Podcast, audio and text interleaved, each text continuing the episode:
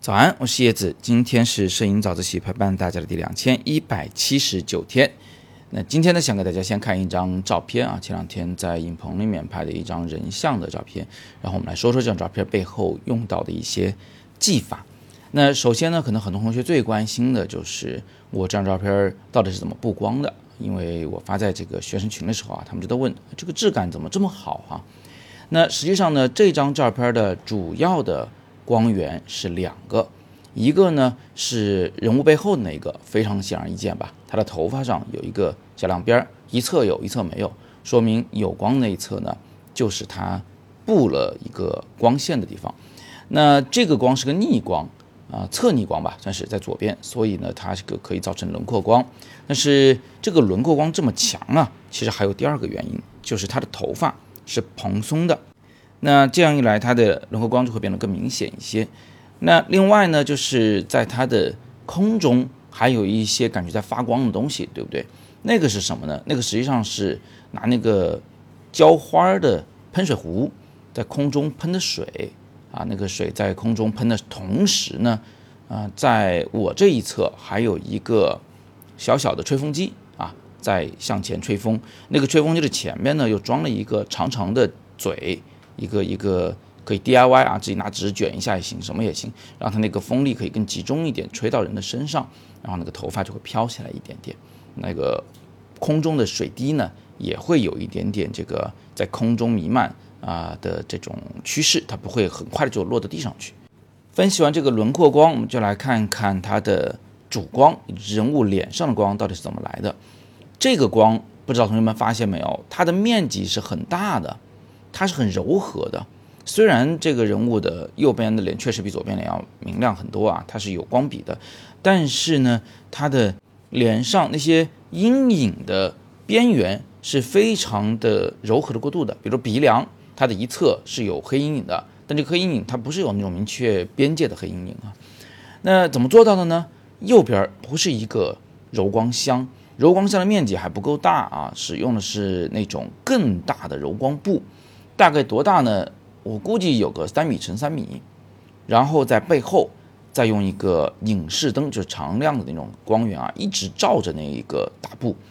这个其实是拍电影、拍微电影的时候常用的一种手法。影棚里不是有很多那个魔术腿吗？其实就是一种可以随意组装的大铁架子啊，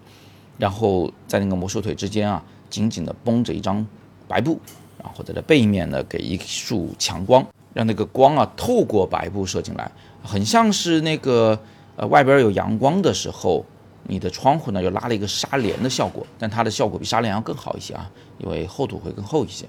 那我这里呢给大家透一个小绝招，那如果你在看一张人像摄影的照片的时候，不懂得如何去看它的布光的话，那么你可以干件事儿，去看它的眼睛，看他的眼睛里所反射的光斑是什么形状的，那个光斑的形状就反映了。呃，它的前方的所有的灯光的位置和面积大小，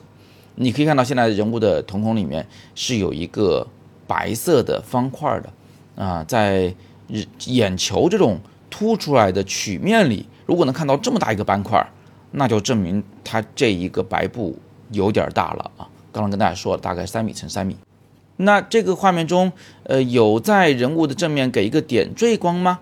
那你在眼球里看到的结果是没有的，对不对？那为什么他的鼻梁上有那么明显的一个反光呢？鼻梁啊，还有鼻尖上都有，是吧？颧骨上也有一点点反光，这一点点点缀的反光呢，让他的整个脸部的立体感显得非常的强烈。那其实啊，这个高光是因为他的化妆造型而形成的啊，在那里涂了一点高光，能让它有一个强烈的反光效果。这个东西呢，涂在哪儿，那儿的反光就会比较明显一点。它可以让人物变得更有立体感，啊，当然也就会更好看、更显瘦啊，更显高鼻梁，嗯，等等等等。那最后，因为整个人物呢现在都是处于一个比较松弛的状态，所以我在拍摄时呢就刻意的搭了两个前景。这种前景呢它是不规则型的，呃，不是很整齐，也不知道是什么，所以最后给我们的感觉就是一种偷拍感，对吧？一种。呃，不经意的拍摄的感觉，再加上人物呢是没有看向镜头方向，所以反而显得更加松弛一些。顺带一提啊，我拍的这一位演员冯若琪，她呢眼睛实在是有点太大了，所以我给她拍照的时候啊，往往不希望她看我的镜头，而且我也不希望她就是很认真的去做一个表情，要不然的话，她那个眼睛大到反正有点不够松弛。我更喜欢拍他那种更自然的松弛的状态。同学们如果听过很多期早自习的话，应该以前也看过他的照片，对吧？所以呢，不同的人他有不同的特点。而作为摄影师呢，我们的职责就是去找到他啊更好的一面。